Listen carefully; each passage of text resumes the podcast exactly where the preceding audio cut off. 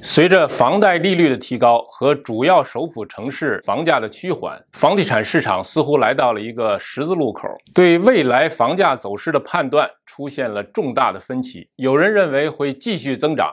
有人认为会就此反转，向可负担的价值进行回归。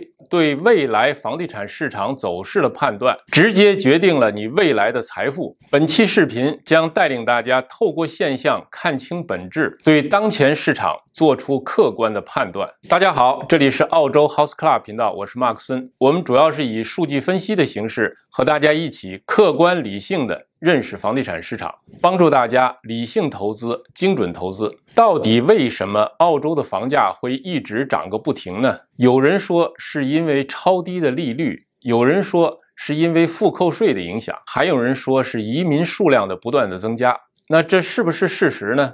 我们先拿低利率来看，日本实行了二十多年的零利率政策，但是它的房地产呢，却在所有的投资品中是收益最差的。以负扣税来说，负扣税是一项税收政策，它并不是单纯针对房地产市场的优惠政策。其他的投资品种也享受负扣税，比如说股票，而澳大利亚的股票并不比其他国家的股票更贵。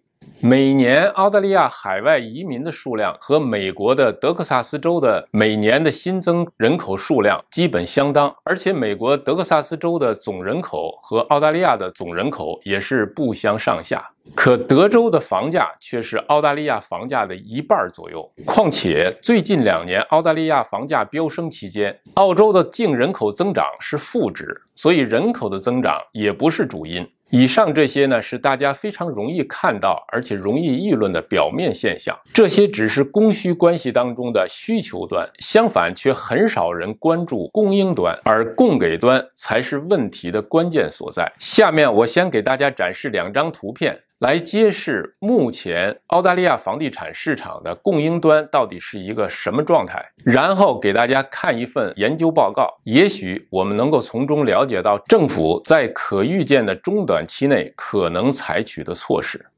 好，大家看，这是第一张图，这张图呢是从一九九九年六月到二零二一年底的这个新建房屋的批准数和完工数。这个蓝色这条线是政府新批准的新建房屋的数量的变化，呃，这个橘黄色的呢是房新建房屋的完成数量的变化。那么我们看，从一九九九年开始，新批准的房屋数量增长以后，那么新房的完成数量也随之增长，对吧？完成的数量和批准的数量之间有一个时间差，对吧？这是非常合理的。过去这些年一直是如此啊，那么呢，到二零一二年这个时候，这个是上一波的房价增长开始的时候，那么房随着房价的增高，那么政府批准的新建房屋数量也在增多，那么完成数量呢也在随之增高，那么到了二零一五年年底这个时候呢，新批准的数量和完工数量达到了顶点。那么上一波房地产的涨势也走到了终点，这是上一波。那么我们来看一下最近这一波涨升。最近这一波涨升呢，是从二零一九年开始，对吧？我们看到呢，二零一九年新房的批准数量就开始增长，一直增长到二零二一年年中。这个时候呢，整个二零二一年是房价涨幅最快的一年。新批准的新房的数量也是增长最多的，但是我们看到新房的完工数量却没有随之增长，这是和前面非常不同的一点。那么是什么原因造成了新建房屋数量没有随之提高呢？难道开发商不想趁着房价上升的时候尽快完工，尽快将新房卖掉吗？我们猜想，很可能是因为原材料成本的上升造成了停工。好，这是第一张表。看这张表，这张表呢叫做累计的市场上房屋供应存量表，意思呢就是新供应的房子的剩余量是多少。这个数据呢是从二零一零年到二零二一年年底。那么大家看到这个蓝线，从二零一零年就始终处于零以下。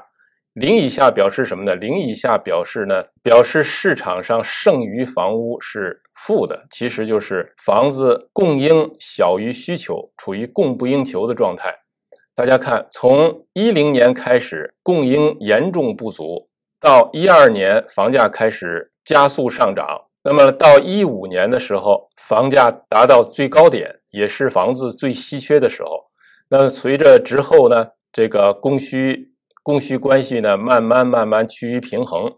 那么，一直到二零一八年，即使在二零一八年和二零一九年初，这个时候的房屋的供给量仍然小于需求量。从二零一九年开始，供应量就又开始下降，供应量供不应求的局面又开始逐渐严重，一直到二零二一年初。那么到了二零二一年底的时候，仍然具有很大的供应缺口。那么大家可以想见，以历史上这条曲线的斜率来看，那么如果说从现在到未来供需如果达到平衡的话，需要多长时间呢？假设这条供需线不向下拐头的情况下，那么呢，它也仍然需要三年以上的时间。现在我们来看一篇发表在《金融评论》上的一篇研究报告。这份研究报告的题目叫《澳大利亚正面临十年之久的房屋短缺危机》。这篇报告呢，大家在网上呢都可以找到。由于时间关系呢，我就不能把它全文都翻译过来。我们从中呢找一些要点，我们可以从中看到一些重要的数据和重要的观点。这一段说的是由政府房屋专家顾问提交的最新国情咨文，强调了进行房屋供给侧改革的重要性。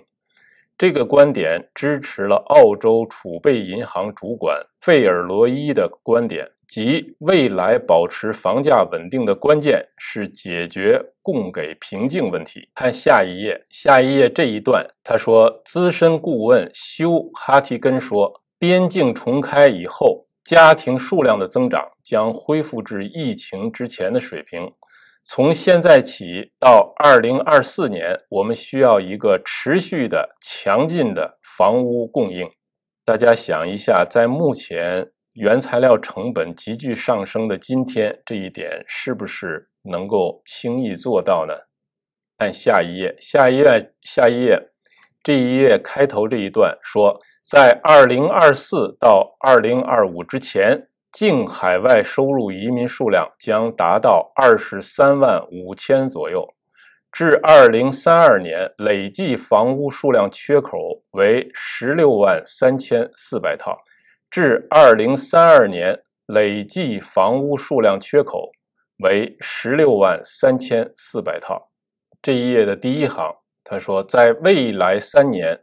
我们需要每年新增十八万四千套住房。从二零二五年至二零三二年，我们需要每年新增十八万套住房。由上面的两张图表和一份研究报告，大家就可以了解到，澳大利亚的房屋供应量长期以来低于房屋的需求量，而且目前依然如此。在可预见的中短期。两年、三年甚至更长的时间，能够摆脱这种局面的可能性依然不大。以上所讲的仍然是澳大利亚房地产市场的宏观数据。还是那句话，宏观数据不能作为您投资房地产的依据，只能作为参考。购买房产需要依据的是您所购买区域的微观数据作为依据。如果您觉得以上内容对您有所帮助，欢迎您点赞、订阅并发表评论，谢谢您的收看，再见。